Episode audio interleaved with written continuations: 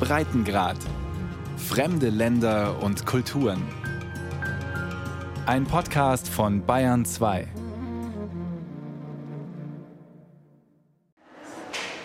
Also ganz viele Südtiroler empfinden sich nicht als Italiener oder Deutsche oder Österreicher, sondern als Südtiroler. Also diese starke Regionalität, die haben wir wirklich.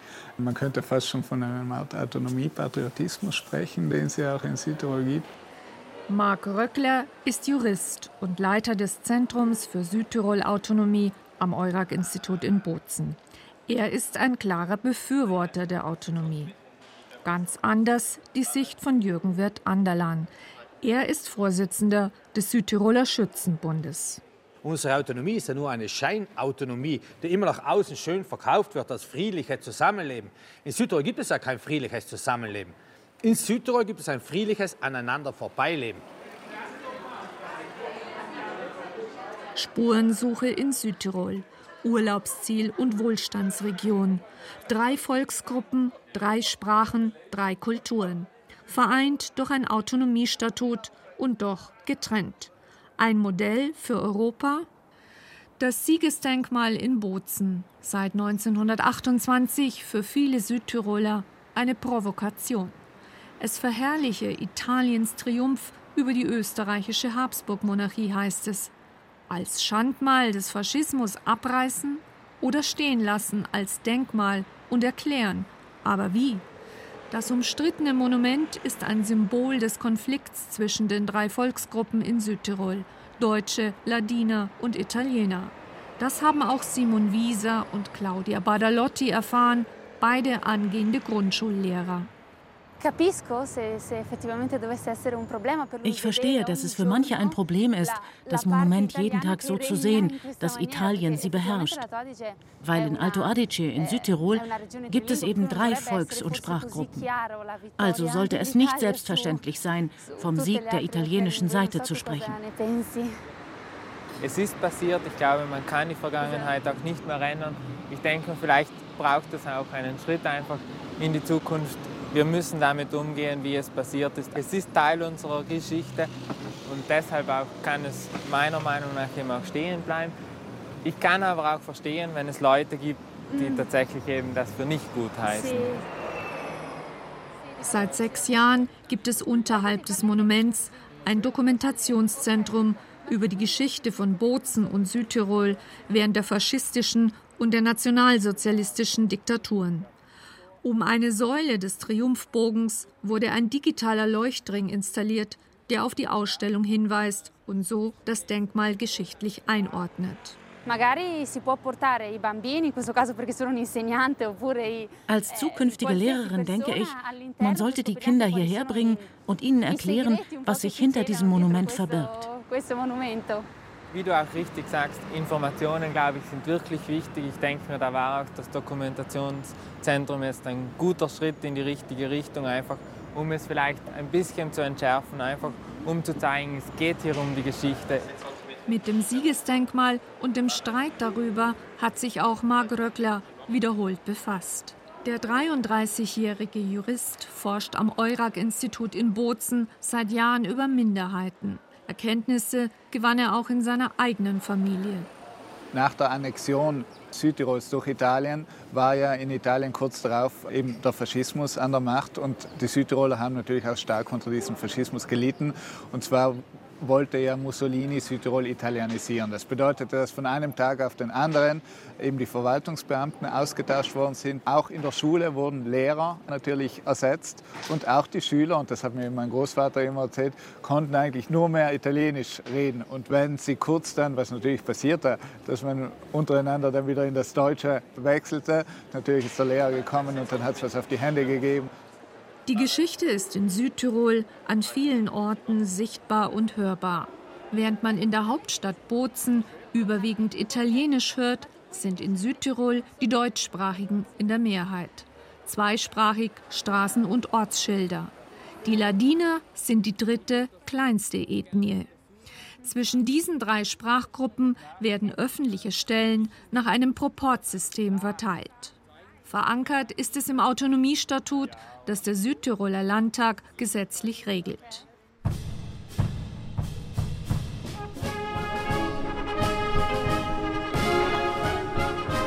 Anfang Mai 2018 in Sahntein. Die große 60-Jahr-Feier des Südtiroler Schützenbundes.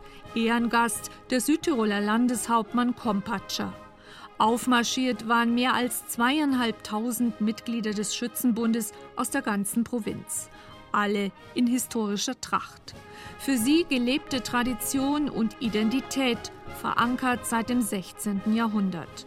Im Habsburgerreich mussten die Tiroler nicht im kaiserlichen Heer dienen, aber sie waren für ihre Landesverteidigung militärisch selbstverantwortlich. Die historischen Gewehre sind erst seit 20 Jahren wieder erlaubt.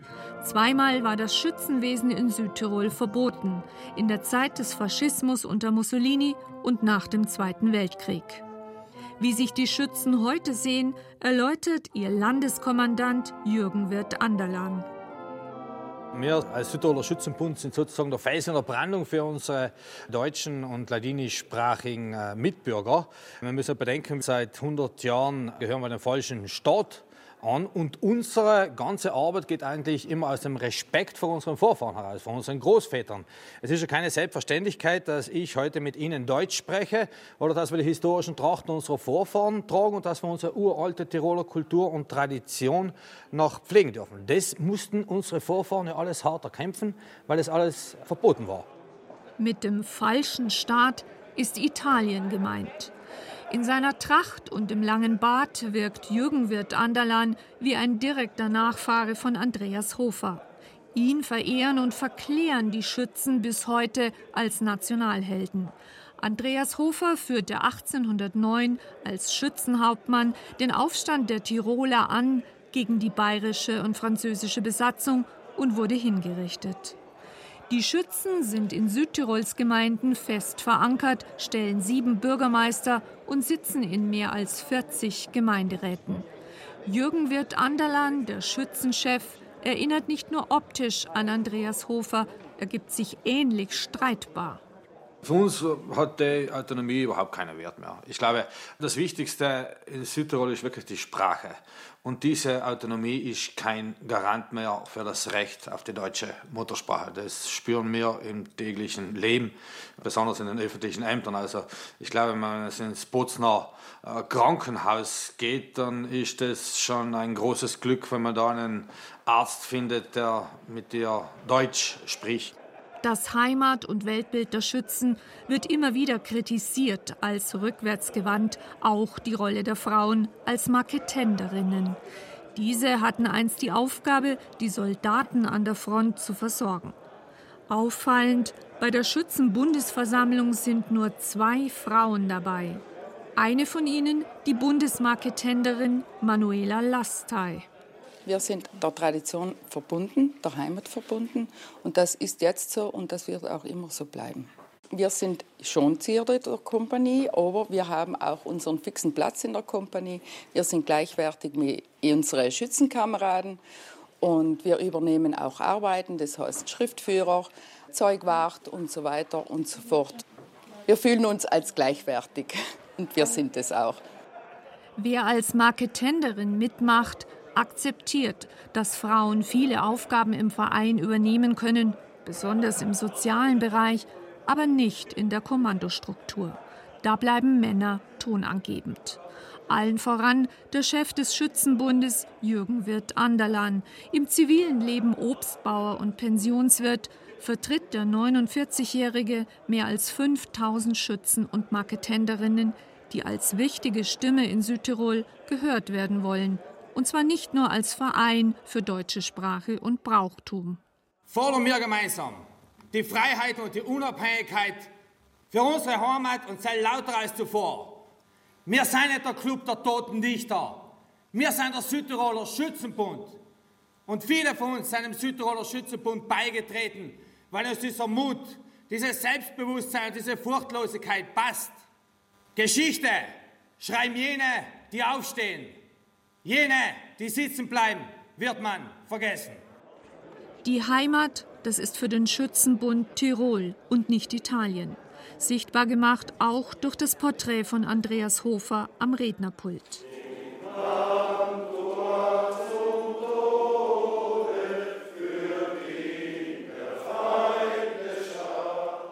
Am Ende der Veranstaltung stehen sie auf und singen das Andreas Hofer Lied, die Hymne des österreichischen Bundeslandes Tirol und der Südtiroler Schützen.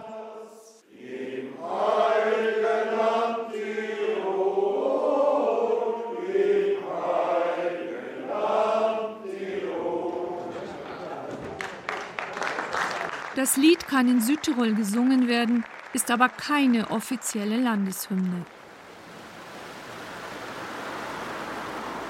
Am Zusammenfluss von Eisack und Talfa in Bozen ist der Hauptsitz von Eurac Research, ein privates Forschungsinstitut von internationalem Rang.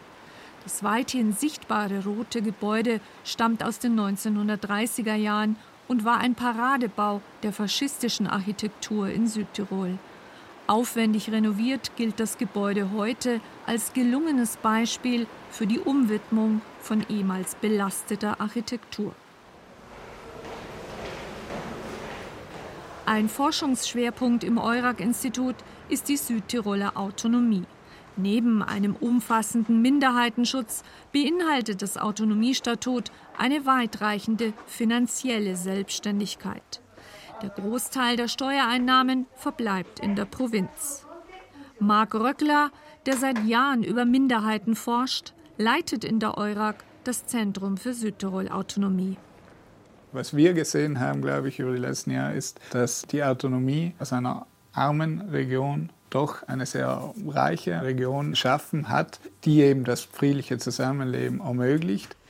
Die Eurac-Studien gelten als wichtige Grundlage für die Entwicklung ähnlicher Autonomiemodelle in der ganzen Welt. Da wir ja mittlerweile einfach viel Erfahrung aufweisen und viel Know-how, aber auch dann äh, ganz konkrete Sachen. Wir haben ja diese paritätischen Kommissionen, die gerade in der Entwicklung der Südtiroler Autonomie sehr wichtig sind, in denen eben die drei Sprachgruppen dabei sind das ist einfach ein Mechanismus, der auch ein Erfolgsfaktor ist. Auch der ist sehr wichtig. Dann eben, wie wird die Sprache im Alltag verwendet, also wie in der öffentlichen Verwaltung, auf Gericht. Natürlich die Schule ist extrem wichtig. Die Zahl der Anfragen an das Eurac-Institut ist in den letzten Jahren stetig gestiegen, vor allem aus Europa von der dänischen Minderheit in Deutschland, von den Sorben, von Ungarn, also der ungarischen Minderheit in Rumänien, in der Slowakei, Katalanen natürlich hatten wir auch schon. Aber wir haben auch zum Beispiel eine sehr lange Kooperation mit dem Dalai Lama. Also wir haben immer wieder Gäste aus Tibet, aus Asien, aus Australien, aus Kanada. Also im Grunde sind wir wirklich weltweit aktiv. Marc Röckler zeigt auf seinem Laptop ein Video, in dem der Dalai Lama zu sehen ist, wie er vor sieben Jahren das Eurac-Institut in Bozen besuchte. Mehrfach hat der Dalai Lama betont, dass die Südtirol-Autonomie eines der wichtigsten Modelle sei, das man für Tibet studiere.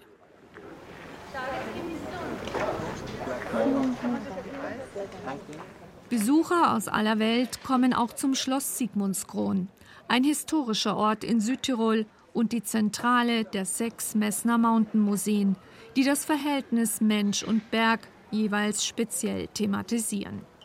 Der Corona-Lockdown im Frühjahr führte bei den Messner Museen zu erheblichen finanziellen Einbrüchen. Im Sommer und im Frühherbst kamen dann wieder mehr Besucher. Vor allem Ende September. Auf Einladung des örtlichen Tourismusverein Eppan hält der Hausherr Reinhold Messner im Schloss einen Vortrag. 50 Touristen sitzen im Saal, mehr durften nicht rein wegen der Corona-Auflagen. Der einstige Extrembergsteiger und Politiker, der für die Grünen im Europaparlament saß, erzählt über seine Heimat. Dieses Land hat eine sehr aufregende Geschichte. Seit gut 100 Jahren, fast genau 100 Jahren, eine ganz eigene Geschichte, dass die Italiener bei den Alliierten Frankreich, Russland und England mitgemacht haben im Ersten Weltkrieg. Dafür wurde ihnen am Ende unter anderem Südtirol zugesprochen. Wir sind Kriegsbeute, wir konnten uns nicht wehren, haben dann den italienischen Mussolini-Faschismus ertragen. War eine fürchterliche Zeit. Da hat man versucht, Südtirol zu italienisieren. 1939 haben Mussolini und Hitler einen Pakt geschlossen und die sogenannte Option vereinbart, wie eine Ausstellung im Schloss Sigmundskron dokumentiert.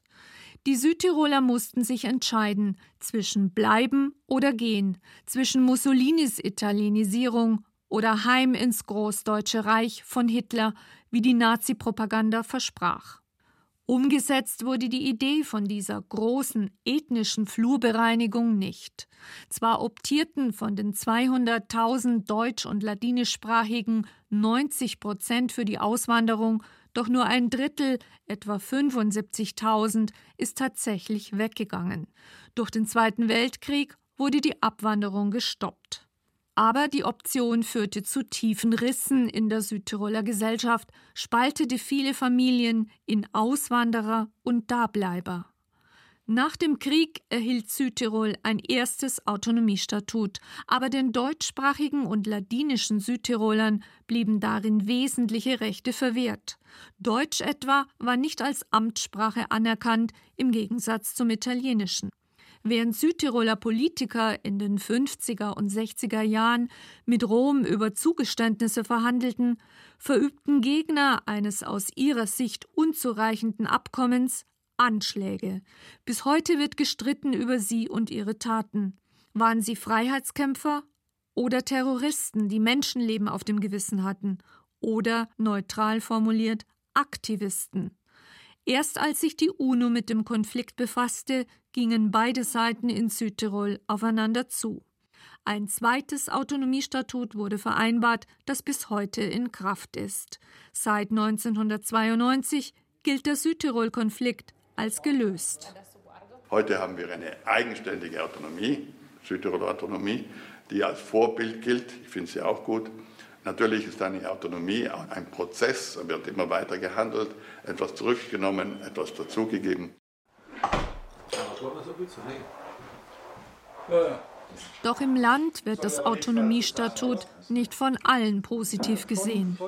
Im Hofladen des Winzers Dieter Sölver in Kaltern treffen wir den Chef des Schützenbundes. Sie sind Nachbarn und Freunde.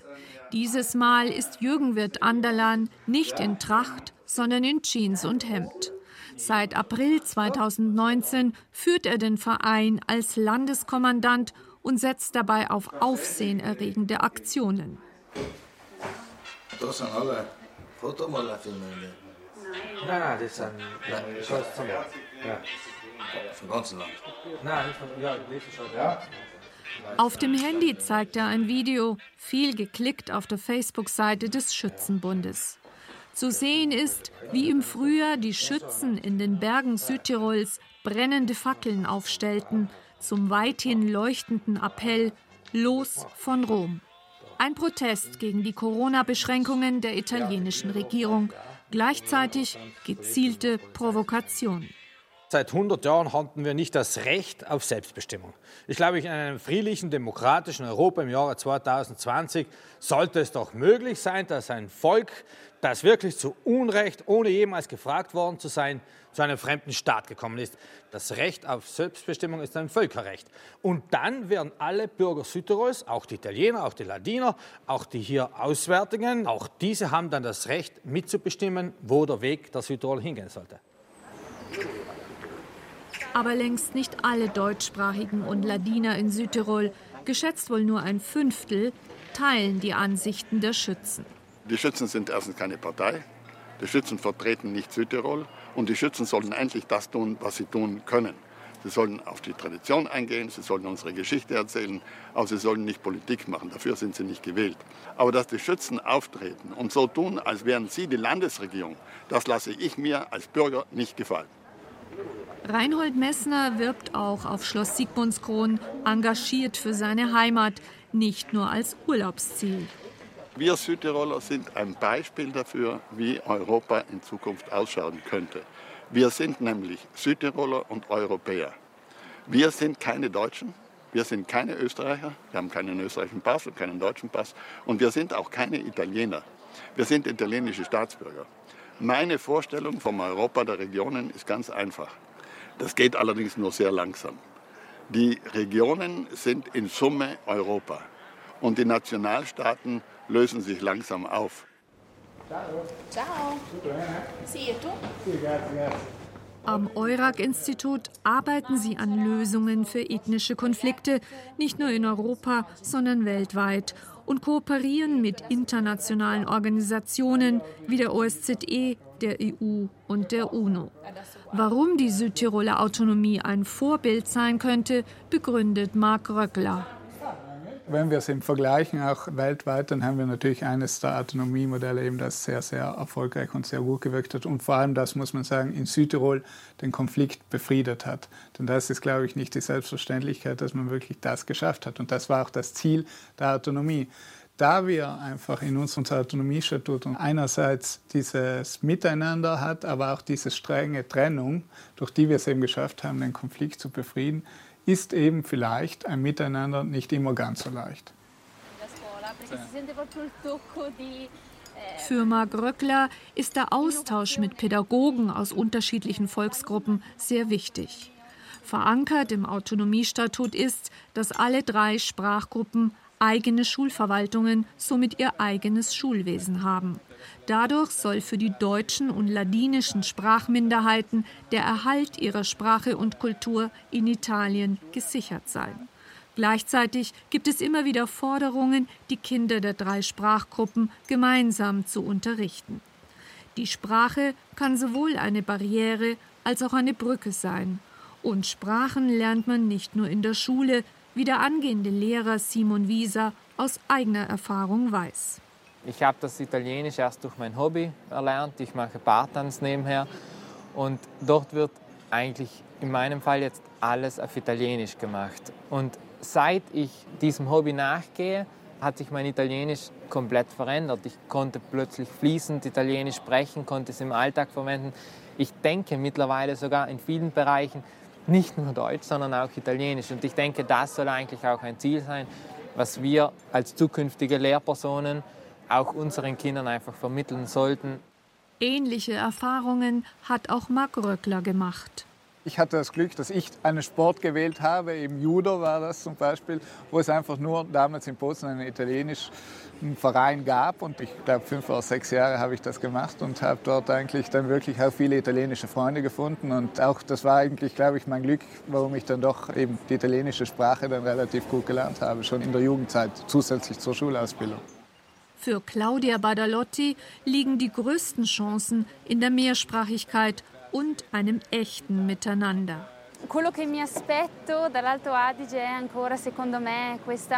Was ich mir in Südtirol für die Zukunft wünsche und erwarte, wäre eine engere Verbindung zwischen der italienisch- und deutschsprachigen Bevölkerung. Und hier auch die Ladiner und ihre Sprache noch besser mit einzubeziehen. Trotz aller Gegensätze scheint in Südtirol das Zusammenleben der drei Volksgruppen zu funktionieren. Aber diese Autonomie darf nicht stehen bleiben und sie muss sich natürlich immer weiterentwickeln. Und das heißt eben, dass sie sich auch auf neue demografische Situationen einlassen muss. Die Südtiroler Autonomie kann ein Modell sein für Konfliktregionen in Europa und in der Welt. Dank des Autonomiestatuts kann Südtirol auch in der Corona-Pandemie einen eigenen Weg gehen, unabhängig von der Regierung in Rom. Ob dieser Weg ein Nebeneinander oder ein Miteinander ist, auch das entscheiden die Südtiroler selbst.